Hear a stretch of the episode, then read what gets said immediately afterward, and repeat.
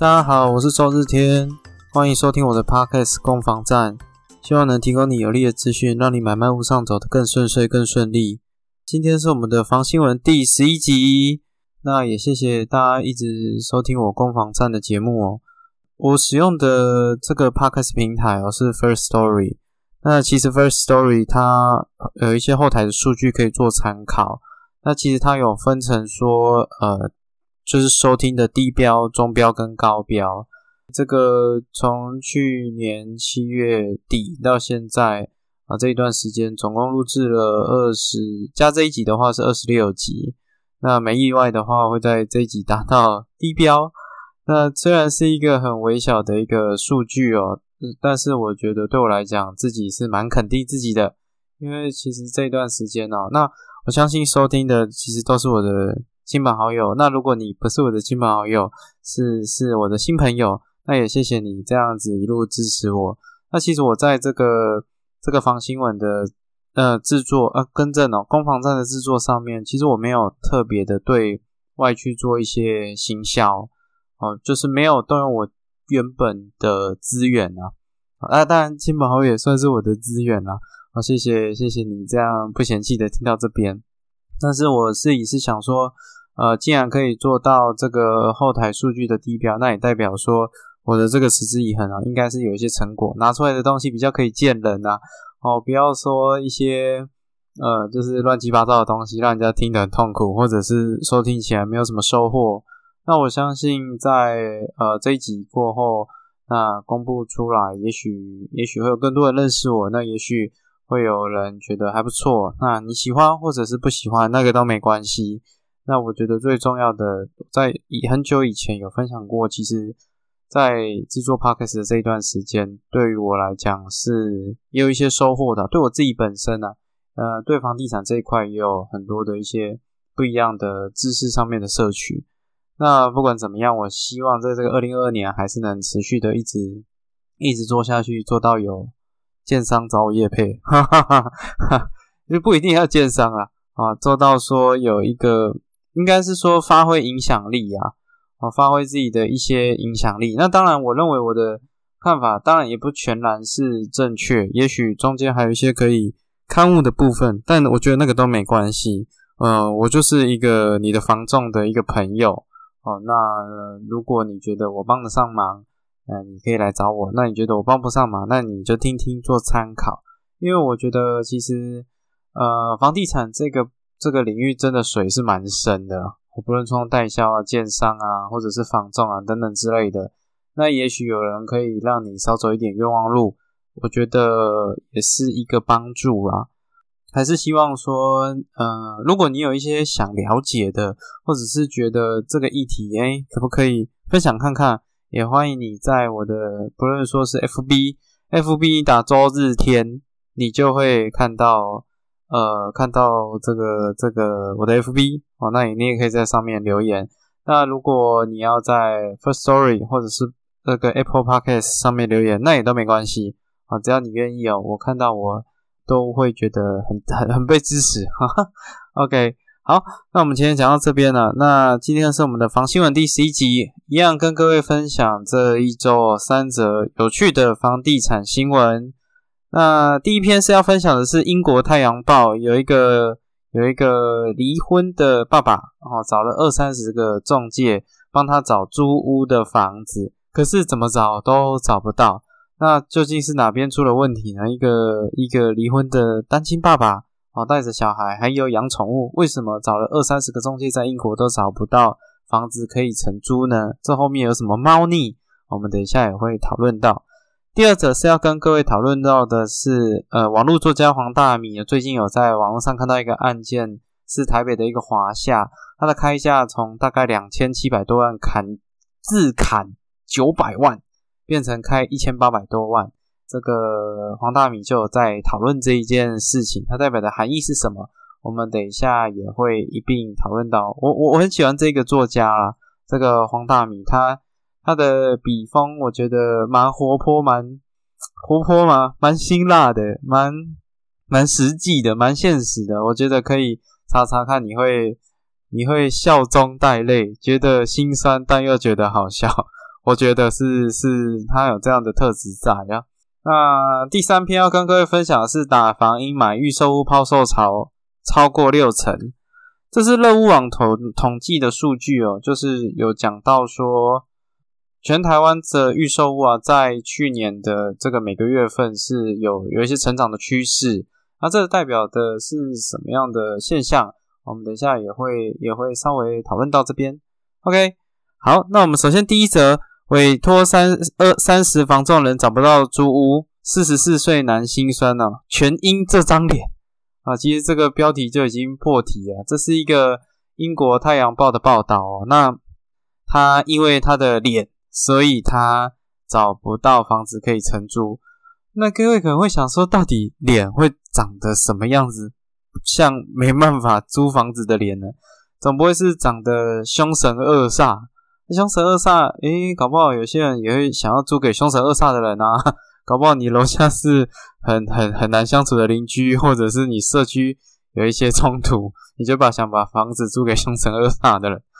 这这这是实际上的案例啊，哈，这我听过有一个客户比较比较比较凶悍一点，他就是呃邻居找他麻烦，他就 他就换个方式找邻居麻烦了，就是用很便宜的价钱。租给他认为看起来非常不 OK 的租客，然后让这个租客去对付他的邻居哦。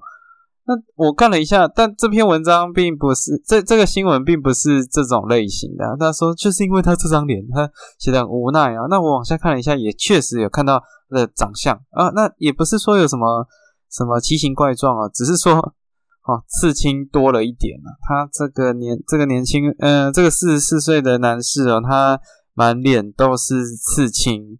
啊，那他的刺青不是像那种呃那种那种什么日日本黑道的那一种啊，或者是要刺那些什么神佛在身上，也不是，他就是刺比较欧美的那一种，而且颜色比较深，远远看你可能会觉得很像那种呃蜥蜴人哦，竹克伯 蜥蜴人，就是有点有点那种比较。比较没办法，呃，很远就看出一个主题的，它可能是大面积的色块，所以它整张脸其实颜色都只有不只剩部分是正常的皮肤的颜色啊。如果有兴趣的话，你可以点我下面的这个新闻的链接，你可以看一下。那我觉得长得不会算是很异常啊，笑得也蛮蛮蛮蛮蛮灿烂的，只是说，嗯，他很多时候就是要到现场看房子的时候。房东看到他这样就不租给他了。那我觉得这长相是可能会觉得说他比较异常啊。我我在猜。那当然，我我也有可能是另外一块，是因为他养了两只宠物，一只是一个一点二公尺的鳄鱼，叫米西 （Missy），还有一只宠物蛇。我不知道那蛇有多大。如果它是蟒蛇啊什么之类的，如果他带着两只宠物去看房子的话，我相信大部分的房东也是会想一下哦，想一下哦，所以这个是这个这个新闻是这样。那其实这一篇我想到的是说，哦，其实房东啊，他房各位可能都会认为，应该说社会普罗大众都认为说，房东好像是处于比较优势的部分。可是其实房东也有房东。害怕的事情啊，房东当然希望说可以租给哦单纯的客户啊，或者是说稳租金稳定的的客户啊。可是这个也不是也不是路上都找得到啊。我我最近在呃同时有在服务一个客户，就是房子他希望说租给两大两小，就是两大两小哦，多一也不行，少一也不行哦，两大两小哦。那有有客人是两男一女没结婚。哦，这个当代社会的这个新的这个关系啊，两哎呃两两女一男，两女一男的女那个女生是同事啊，然后想要一起分租啊，房东说不要，他他要两大两小，就是要两大两小。那后来有三代同堂七个人的哦，要跟他租，不要，他就是要两大两小，哦不多也不少。那结果当然后最后还是有顺利让他找到了，只是说。房东有房东的一些一些一些一些担忧在啊，那我觉得其实呃这里给房东一些建议，呃房客的建议不是说今天不照顾房客，是因为房客的资讯我觉得比较多哦比较多，但是相对来讲房东这一块的呃安全性啊或等等之类的是比较少人讨论的，我我才讲到这一块。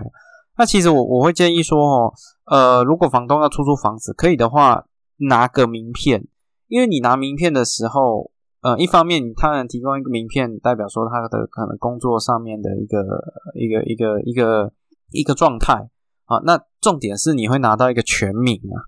那你拿到全名的话，可以做什么？哦，你可以去这个判决书系统。我我想用判决书系统，你打打看他的全名，看看他有没有被判决的一些一些资讯呢？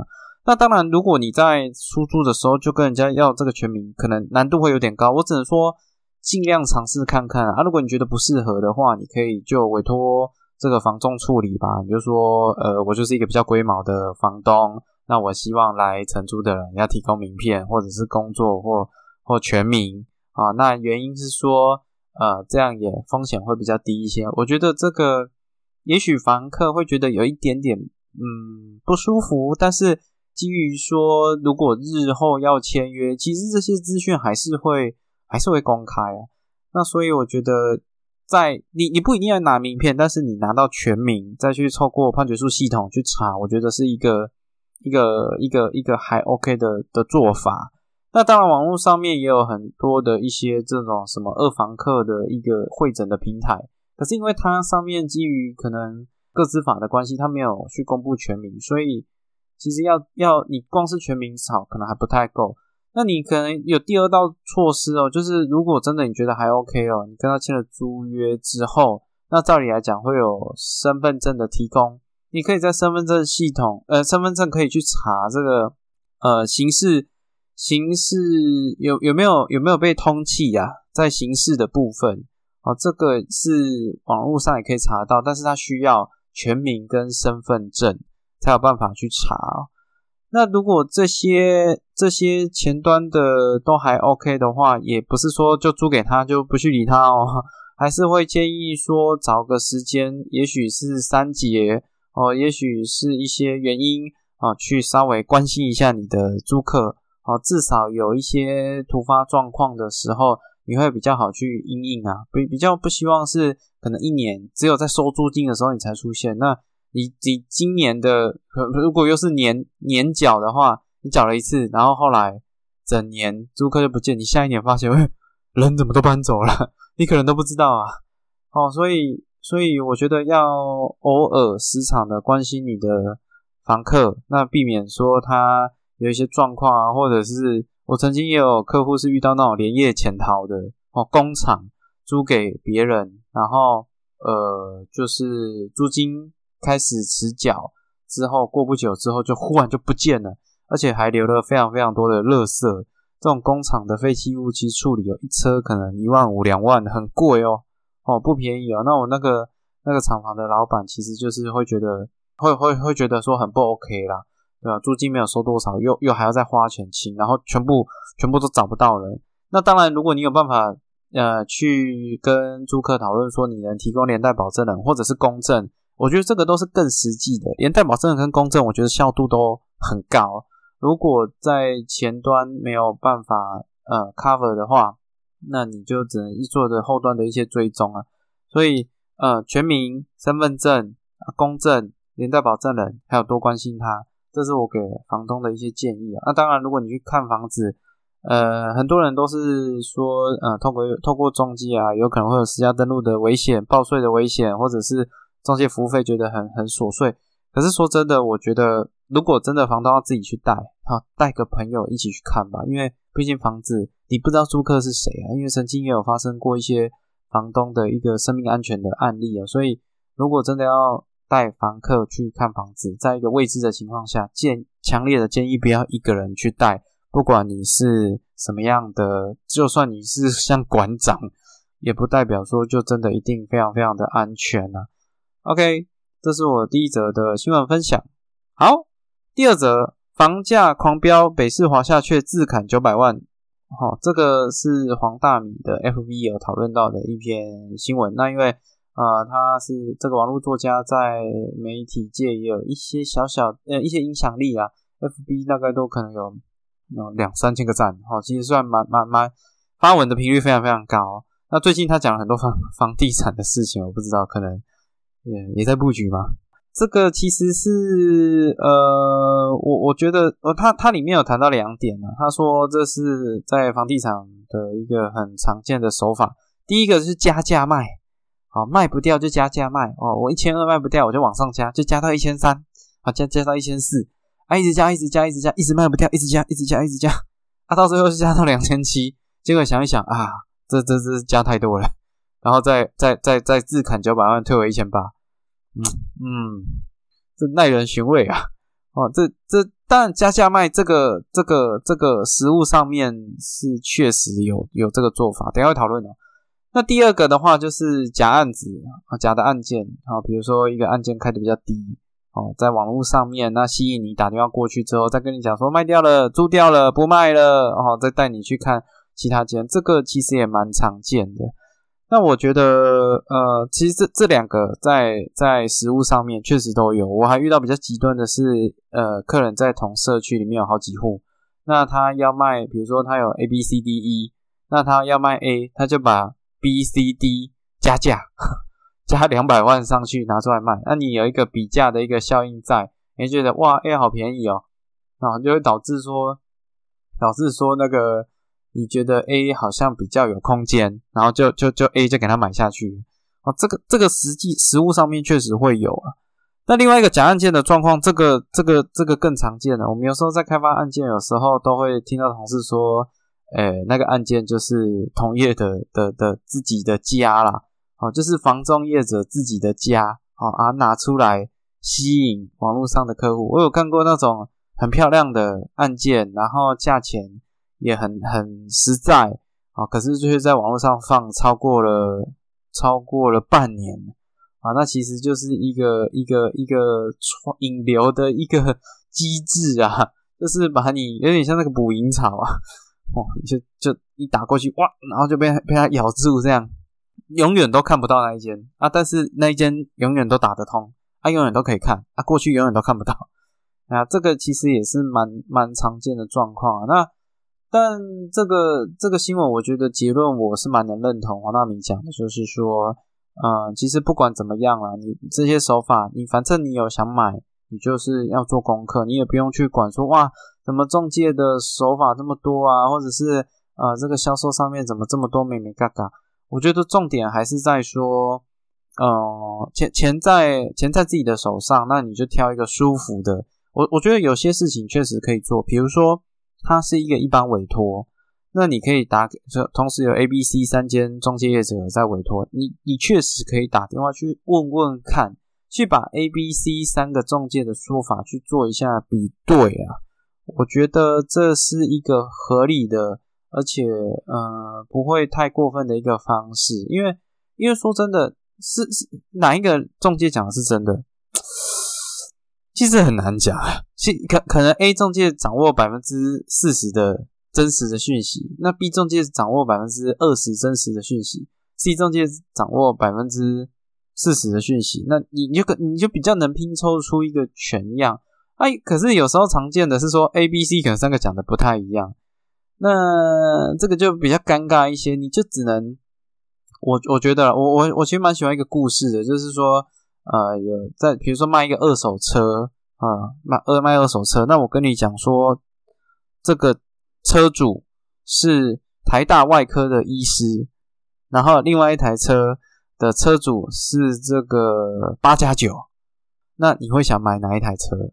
我我很喜欢这故事，是说人会不自觉的会受到一些影响，你会因为一些背景，因为一些不是这么关键的资讯去左右了你的决定。你会觉得也许台大外科医师的车子车况会比较好，可是也在，可是他可这个东西是随他讲啊，他今天也可以来的哦，不好意思啊，他他这个他在动手术比较忙，所以他请他弟来，结果来他弟来又是八加九，那到底他是车主？还是他哥是车主，这其实很难讲所以，我我觉得人会不自觉受到一些错误，就是一些其实没有这么关键的资讯受到潜在意识的影响。曾经有有，我记得也有做过研究，就是你在 T 恤上面印希特勒的的的的脸，然后走在路上，你就会莫名其妙被人家讨厌。人的一种潜意识的的的会被影响的面向，其实超乎想象的广啊，所以。就一个你如果今天一个标的你有兴趣，你去问 A、B、C 三个中介，他跟你讲的都不太一样，那些都没有关系。重点是说有事情发生，他会不会负责？那他该跟你讲的有没有都讲了？我觉得这才是最重要的事情，因为你不管那个房、那个、那个、那个屋主是做什么的，那个都不重要，重点是他房子有没有过好。你是买房子，不是跟他交朋友嘛？所以我觉得在在实物上面呢。你看到一般委托，确实可以多问、多比较，然后多听听、多参考，我觉得这是 OK 的。那挑一个你舒服的业者去跟他沟通。啊，至于说他开价怎么调、底价怎么调，可以看，可以不能看哦，怎么样？我觉得那些就是有，只要你有意愿，你其实一直追、一直追，你会追出一个答案的。像我有遇过说，客人就是有跟呃同业想要看某一个房子，结果过了半年都看不到。我还帮他，我还帮他排在行事历里面，跟他说：“哎，陈先生，陈先生，他不是说这个这个七月可以看屋啊？现在已经六月底了，他有跟你联络吗？” 他说没有呢。好，那那那陈先生，那你七月的时候记得再问问看他呢。啊，这个问永远都问不到，我永远都看不到啊，永远都有各种不同的说法，什么租客啦、房东啦、不卖了啦、邻居要住啦，太多这些杂质在里面了。我觉得最核心的，可不可以看屋？有什么问题？价位多少买得到？哦，这些东西我觉得才是更需要去聚焦的。那也要知道说自己想要的是什么，比较不会被这些呃杂乱的讯息去干扰啊。OK，这是我的第二则的新闻分享。第三则打房打炒房阴霾，预售屋抛售超过六成，今年恐爆量。这个是乐屋网统计的资讯哦，从去年。呃，去年的一月哦，大概预售屋的件数是六千六百件左右。那到了十二月，数字大概落在一万一，几乎成长了一倍。这个数据其实其实蛮惊人的。那只是呃，我我不太确定说它这个数据有没有扣除一般委托的这个这个这个重复的件数啊？因为有时候是。假设一个案件，他给五间中介卖，我不知道他会不会就变成五，还是变成一？因为预收的买卖啊是没有地址，它只有栋别跟哦，然后楼层。那如果说业者在上面没有打的很详细的话，那我觉得后台的数据可能就就全部都会啊会会重复累计啊。比如说 A 万五楼，它只要没有一个界面写 A 万五楼，那就大家就会乱 key 啊。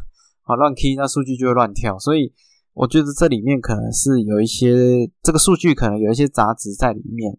但是不管怎么样，就算有杂质在里面，从一月的杂质到十二月的杂质，它还是有一个参考的依据啦，可以看得出来，它还是整个曲线是上扬的。那我觉得，呃，他他这篇讲到的主因是因为说预收禁止的禁止转让的这件事情会冲击到房市，所以造成很多预收拿出来卖。啊，他的逻辑是这样。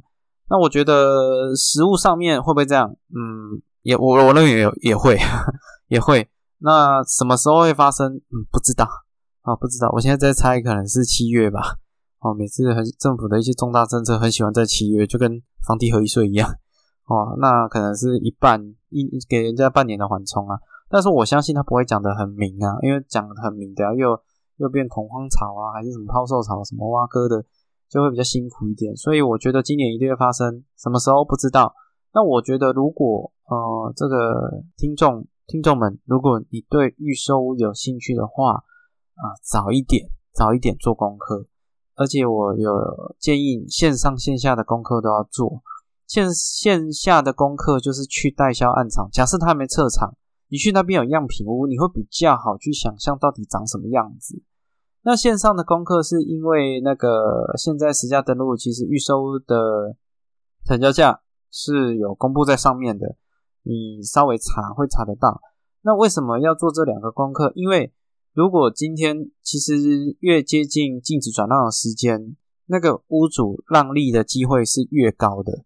但是你要做好准备，不然你会不知道什么价位可以买，什么价位不能买。你甚至可以查得到它的买价是多少。只要建商已经公布出来的话，其实是查得到的。那我也非常不建议说你一定要人家平盘卖啊，或者是要人家赔钱卖。这个这个我觉得就跟就跟股票，你要一直买在最低点，我也想买在台积电可能两百多块的时候啊，这个难度很高啊。但但我觉得功课必须要先做哦。如果可以的话，暗场还在，赶快去看。如果你对那案件真的有兴趣，赶快去看哦。因为按按那时候那个撤掉了，你就你就什么都没了。如果你只单单听房仲，或者是只有单单听网络上讲的或屋主讲的，其实对于这个预售屋的案件，你的认你的资讯都会很少，会没办法做一个有效的判断所以能查。能找尽量赶快找，那接近到等到那个接近换接近到那个临界点的前后，可能一个月哦左右，我觉得就差不多可以出手了。因为预售屋哦，真的很很多时候你买的跟你想的不太一样，所以为了让你买的跟想的一样，你真的要多做功课一些，尤其是暗场的资讯是最最最最最完整的好啊，价位的资讯私家登录就是上面好好找。